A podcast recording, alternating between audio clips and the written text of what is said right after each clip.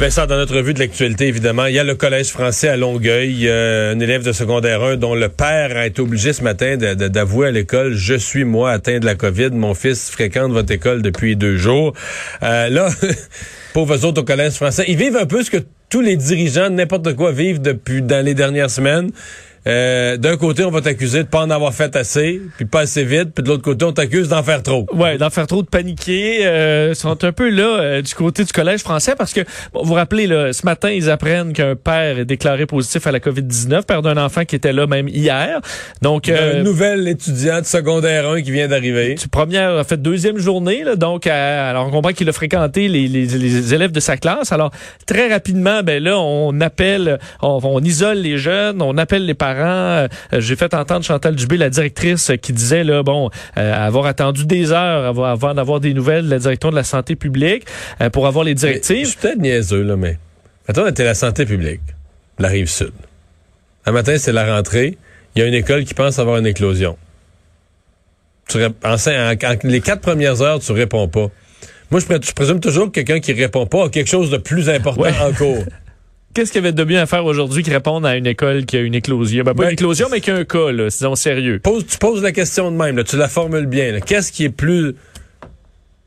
C'est une bonne question. C'est une bonne question. La question qui a été en quelque sorte posée au docteur Arruda, donc le directeur euh, national de la santé publique tantôt, qui euh, quand même, on sent dans sa réponse, je vais faire entendre un extrait, qu'il trouve que peut-être une, une réaction, euh, ben, il dit peut-être très très prudente de l'école euh, et que on va s'habituer. Je vais écouter sa réponse, je vais te faire un commentaire après. C'est ça, écoute là, euh, je vous fais entendre Dr Arruda là-dessus. Mais je veux juste vous rassurer qu'on va essayer de s'organiser pour que le parent sache quoi faire exactement avec son enfant, pour pas qu'on ait de la panique aussi par rapport à ça. Donc la situation là de Longueuil actuellement me surprend, si vous me permettez. Mais comme je n'ai pas l'information totale, il y a peut-être quelque chose de particulier. Mais il est possible aussi qu'en début euh, de pandémie, pas de pandémie, mais de rentrée scolaire comme ça, certaines personnes aient interprété les consignes de façon un peu plus euh, prudente. Les gens ont peut-être eu une réaction de prudence, mais qui ne sera pas ça. Là, on n'a pas. Euh, il va y avoir des cas dans les écoles, c'est presque impensable qu'il n'y en ait pas. Il va y avoir des interventions, mais on va être en mesure, à mon avis, de contenir les choses et de surtout euh, s'assurer que les parents ont la bonne information. Ouais. Donc, c'est le genre de réponse, docteur Arruda, des fois, c'est un petit peu mêlant. Là. Ça laisse entendre qu'ils en font trop. Mais moi, si j'étais directeur d'école, dans la semaine de la rentrée, je peux t'assurer d'une chose, là, j'en ferais plus que moi. Là. La dernière chose que, tu veux, c'est de dire qu'il y a eu une éclosion, puis une éclosion plus large, puis qu'un jeune l'a donné à Joe John, qui l'a donné à la classe voisine. Finalement, as tout ton niveau de secondaire 1 au complet est arrêté surtout si c'est une école privée, je veux dire, où tu as une réputation à, maintenir, je, les comprends d'être plus prudents que moi. Je pense qu'il va peut-être euh, souvent repréciser par la suite euh, sa pensée, parce qu'on voit qu'il n'avait pas euh, les détails. En fait, même au moment de sa réponse, il savait pas que le père avait été vraiment déclaré positif. Alors, euh, on verra. Mais ce qui est sûr, c'est qu'on va s'améliorer sur la gestion des cas comme ça, parce qu'il y en aura d'autres, au dire de, de Dr Arruda. Le ministre François-Philippe Champagne, de passage au Liban, qui, a, qui était au Liban, mais qui a commenté euh, la relation du Canada avec la Chine. Oui, parce qu'il a rencontré euh, mardi son homologue chinois à Rome et euh, il a raconté, François-Philippe Champagne, le ministre canadien des Affaires étrangères, qu'il est, il demeure assez ferme et la position du Canada est officiellement ferme face à ce qu'ils appellent la diplomatie coercitive de la Chine. On sait que, bon, c'est tout dans, ce, dans ce, dossier de Meng Wanzhou arrêté au, au, Canada, détenu au Canada, où on voit une, une riposte de la Chine qui détient toujours deux Canadiens là, qui sont accusés maintenant euh, d'espionnage. Euh, et euh, François, François Philippe Champagne, ce qu'il dénonce, c'est qu'il dit cette diplomatie coercitive de la Chine ne va pas fonctionner. Il l'a dit à Wang Yi, donc son, homologue chinois. Je lui ai dit clairement que la diplomatie coercitive ne mènera pas au résultat souhaité, que la détention arbitraire n'a jamais été favorable aux relations entre les États,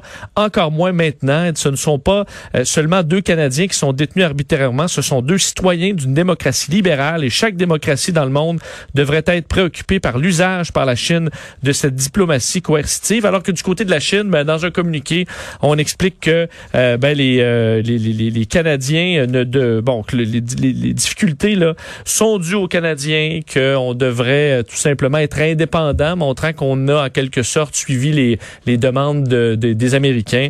Alors bon, encore beaucoup de tensions entre les deux pays aujourd'hui, mais la position du Canada qui s'avère être ferme pour l'instant. Ouais, c'est une rencontre d'ailleurs qui semblait qu'il on sait jamais trop dans ce genre de diplomatie-là, mais pas si prévu que ça. Je voyais le ministre Champagne qui laissait entendre une rencontre qui est arrivée un peu fortuite. Là, ils étaient à Rome, puis ils sont ou que c'était organisé, puis ils veulent pas le dire. Là, mais d'ailleurs, c'était leur première rencontre depuis novembre 2019. Alors, euh, non, les relations sont, sont tendues et, presque coupées. Là. Euh, bon, l'ouragan euh, Laura qui a frappé euh, la côte sud des États-Unis, qui a frappé entre autres au Texas et en Louisiane, fort, mais pas trop longtemps. On peut-tu dire ça? Oui, effectivement, que possiblement fait un peu moins de dommages qu'initialement prévu. L'ouragan, d'ailleurs, qui, euh, qui, a baissé, de, de, de fait, diminué d'intensité de façon très rapide dans les dernières heures. Elle est officiellement reclassée depuis quelques minutes, la tempête tropicale, après être passée à la catégorie 1 rapidement. Euh, donc, euh, on, on, rapporte un, une première victime annoncée dans les dernières heures, une jeune fille de 14 ans tuée par la chute d'un arbre sur sa maison. On suit également cet incendie dans une usine de produits chimiques. Après le passage de l'ouragan, donc incendie même majeur, on voit une immense de fumée. On sait que l'ouragan, lorsqu'elle a frappé terre sur la ville côtière de Cameron, on parle de catégorie 4, des vents euh, jusqu'à 240 km heure. Alors, on voit quand même des images de, bon, de, dommages très sérieux aux lignes électriques, des bâtiments qui, euh, avec des toits arrachés, des rues inondées. D'ailleurs, on demande aux gens qui, sont encore dans la région, entre autres d'éteindre les climatiseurs, d'essayer de diminuer leur consommation électrique euh, le plus possible, mais qu'on aurait gardé un bilan très faible, entre autres en raison des évacuations massive euh, de des États touchés. Donc, je vous le disais, là, les vents présentement qui sont autour de 100 km heure, alors ça a fortement baissé, même si on craint encore des inondations dues aux pluies diluviennes qui accompagnent. Et je vous rappelle que les restes de cet ouragan devraient nous frapper euh, samedi, donc on prévoit de la pluie quand même. Pas évidemment rien qui ressemble à un ouragan, mais d'une température euh, très difficile pour samedi au Québec. Ce soir, donc, on clôture de la convention républicaine par le discours de Donald Trump. Mais je m'interroge quand même sur le ton qu'il va utiliser parce que pour moi, il y a comme eu deux conventions républicaines en parallèle.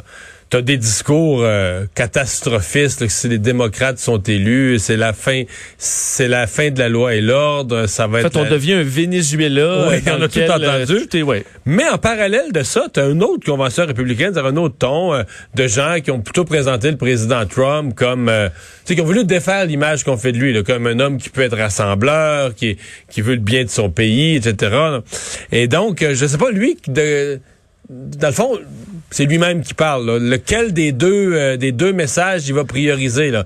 Euh, faire peur au monde avec l'élection des républicains ou lui se présenter sur un jour nouveau euh, de l'homme de l'homme qu'on a peut-être mal euh, mal perçu là. Ouais, parce qu'on avait vendu la, la, convention républicaine comme comme étant euh, plutôt optimisme, optimiste. C'est ce qu'on annonçait là, que ça allait avoir euh, qu'on allait avoir un ton très optimiste sur le futur de, des États-Unis. C'est pas vraiment ça qu'on nous a donné là. Tu disais le discours extrêmement sombre sur le fait que c'est l'anarchie là qui s'en vient dans, en Amérique, qu'on allait éliminer les banlieues, qu'on allait éliminer la religion sous un gouvernement de Joe Biden.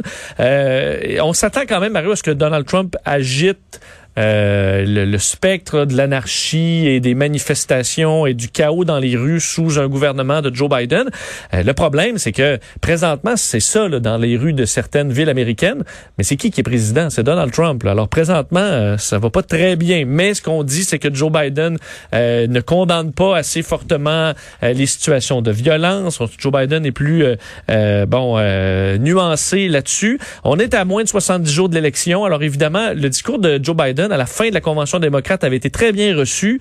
Euh, il avait surpris même aux yeux des analystes. Et là, Donald Trump, ben, ce soir, quel sera le ton, effectivement, et le contenu de son discours? Ben, on verra ce soir à la clôture où il acceptera donc la nomination du Parti républicain pour un deuxième mandat. Alors, euh, ben, ce sera intéressant de voir ça. Hier, moi qui ai écouté toute la convention, c'était le vice-président Mike Pence qui est pas... Euh, Monsieur Soleil. Là. Alors, ça a été euh, un petit peu la journée peut-être la plus faible, euh, faible de la convention. Et aujourd'hui, Donald Trump qui va parler de la Maison Blanche. Et euh, c'est déjà critiqué là, parce qu'on sait qu'on devrait en campagne. C'est-à-dire que tu devrais séparer les lieux partisans des lieux d'exercice du pouvoir qui appartiennent à l'État. Exact. Alors qu'il a fait des, bon, il a nationalisé des des des immigrants. Il a fait toutes sortes de euh, des jobs de président qu'il a intégré à la convention dans les derniers jours et ça a été mal vu. Évidemment, du côté de ses partisans, euh, bon, on accepte ça. Il s'est défendu Donald Trump là-dessus en disant que c'est un lieu où il se sent bien, la Maison Blanche, et c'est un lieu où le pays se sent bien. Ça va finir avec un feu d'artifice euh, prévu donc ce soir. Alors, ce sera la fin. Et ensuite, ben, c'est parti officiellement pour la campagne entre Joe Biden et Donald Trump. Est-ce que deux géants américains pourraient acheter TikTok? Eh, on surveille évidemment. D'ailleurs, TikTok sont PDG a démissionné dans les dernières heures. Un ancien Disney qui avait euh, qui, avait dirigé là, des, euh, des transactions de plusieurs milliards. Il est arrivé il y a six mois à peine chez TikTok, mais là dit que ça a tellement changé l'ambiance politique que ça ne lui intéresse, ça ne l'intéresse plus. Il a quitté. Euh, mais donc TikTok doit être vendu à des intérêts américains. Sinon, on sait l'application sera interdite aux États-Unis. Décision de Donald Trump. on avait déjà su que Microsoft était intéressé, mais il l'avait dit hein, que s'il y avait quelqu'un d'autre qui voulait l'acheter avec eux, ils étaient ouverts et ce serait Walmart qui a confirmé euh, qu'il s'était allié avec Microsoft dans des négociations. Walmart voit des grandes capacités intégrées, le commerce en ligne sur TikTok, la publicité aussi de façon bénéfique au, euh, bon, à tout le monde selon eux. On prévoit une transaction entre 20 et 30 milliards, peut-être même plus. Euh, certains autres se sont montrés intéressés. C'est le cas d'Oracle, Twitter aussi, mais il semble que Microsoft, Walmart et un, disons, un grand pas en avant sur euh, le rachat de TikTok. Alors, on sait que c'est utilisé par plus de 800 millions et 1 milliard de personnes et c'est en croissance fulgurante. Alors, euh, c'est pour ça cette valeur si importante. Et évidemment, Microsoft qui a les poches pleines, aucun problème à acheter euh, TikTok pour 20, 30, 40 milliards. Alors, un dossier à suivre. Je te confirme que la Ligue nationale vient de confirmer L'annulation de ces matchs de ce soir, donc euh, Flyers Islanders, ça n'aura pas lieu.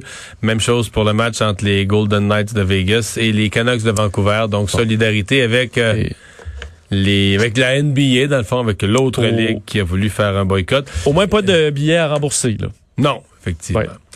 Et tu nous parles de, de confinement et de d'amis qu'on aurait pu perdre. Oui, je termine là-dessus parce que euh, un des euh, experts internationaux en amitié s'appelle Robin Dunbar. Okay? Il, est spécialiste mondial en amitié. Oui, c'est lui entre autres qui a fait les, les chiffres de Dunbar qui dit parce que lui dit il y a un maximum d'amis qu'on peut avoir dans la vie. Oui, C'est lui entre autres cinq meilleurs amis. Donc si tu as un meilleur ami qui rentre, il y en a un qui débarque. Là. Tu peux pas en avoir plus que cinq. Ensuite, ça descend, mettons 15 bons amis. Tu peux avoir 50 amis 150, là, je dis ça de mémoire, 150 connaissances bonnes, puis 500 là, euh, connaissances euh, avec qui tu as des relations très... Euh, euh et 1500 personnes que tu peux reconnaître. Et ça, ça c'est les, max, les maximums, et ça tient depuis très longtemps, ces théories, au professeur Dunbar. Et lui analyse aujourd'hui les effets du, de la pandémie sur l'amitié. Sur l'amitié, disant qu'il y aura beaucoup de d'instabilité dans nos amitiés, parce qu'entre autres, on est devenu amis dans certains cas avec des voisins, des gens plus près de nous en raison de l'absence de voyage, du fait qu'on a été confiné. Et encore là, si on a entré euh, euh, quelqu'un dans notre vie et on est rendu plus près, mais il y en a son un, principe, il y en a un qui sort. Il y en a un qui débarque. Et il dit entre autres, c'est basé sur euh, notre passé de, de, de singe carrément, où les singes, l'objectif des, des, amitiés, c'est de se protéger des attaques, entre autres. On dit nous, notre ami là, nos amis les plus près, c'est des gens qu'on qu'on voit comme étant capables de nous défendre. Euh, face à un ennemi, là, et que ça, ça va avec du travail, et qu'on doit entretenir ces amitiés-là, et qu'en trois mois, c'est qu'on est capable de détériorer des amitiés de façon très intense si on ne les entretient pas, à moins que ce soit des vieux amis d'enfance. Euh, et entre autres, par contre, il arrive avec une solution. On dit les amitiés, là, il y a le contact physique qui est très important, les, les hugs, les câlins, les poignées de main et tout ça. Et que ça, vu que c'est disparu et qu'on est dans le monde virtuel, euh, c'est plus difficile. Ce qu'on peut faire lorsqu'on se voit pour compenser le, le, le toucher, Mario, euh, je te fais la liste. Rire, danser. Danser. Danser. Rire, danser, OK. Euh, chanter, manger. Là, ça, Donc le karaoké, ça c'est bon, ça compte. Karaoké, c'est vraiment bon. Si vous dansez avec des amis, ça, ça solidifie les liens, comme ça remplace le toucher. rire, évidemment, c'est très bon. Euh, et manger, boire de l'alcool Donc, un souper, en gros, un souper avec des amis, festif, ça va Sans remplacer, contact. sans contact, même si vous êtes à deux mètres de distance, ça va remplacer et que ces amitiés-là, vous devez les entretenir, sinon ça, euh, on dit ça se, ça, ça s'effrite. Et malheureusement, quand on vieillit, c'est très dur. On dit, on se fait beaucoup moins de nouveaux amis en vieillissant. Alors ceux qu'on a déjà, il faut les entretenir parce que c'est une des clés de la santé en vieillissant. C'est directement relié à nos, la solidité de nos amitiés selon des recherches très sérieuses. Alors il faut les préserver. Alors si vous avez oublié d'appeler certains de vos amis, ben organisez un souper et euh, ben puis prenez un verre. Vous avez le Merci droit. Vincent. Salut.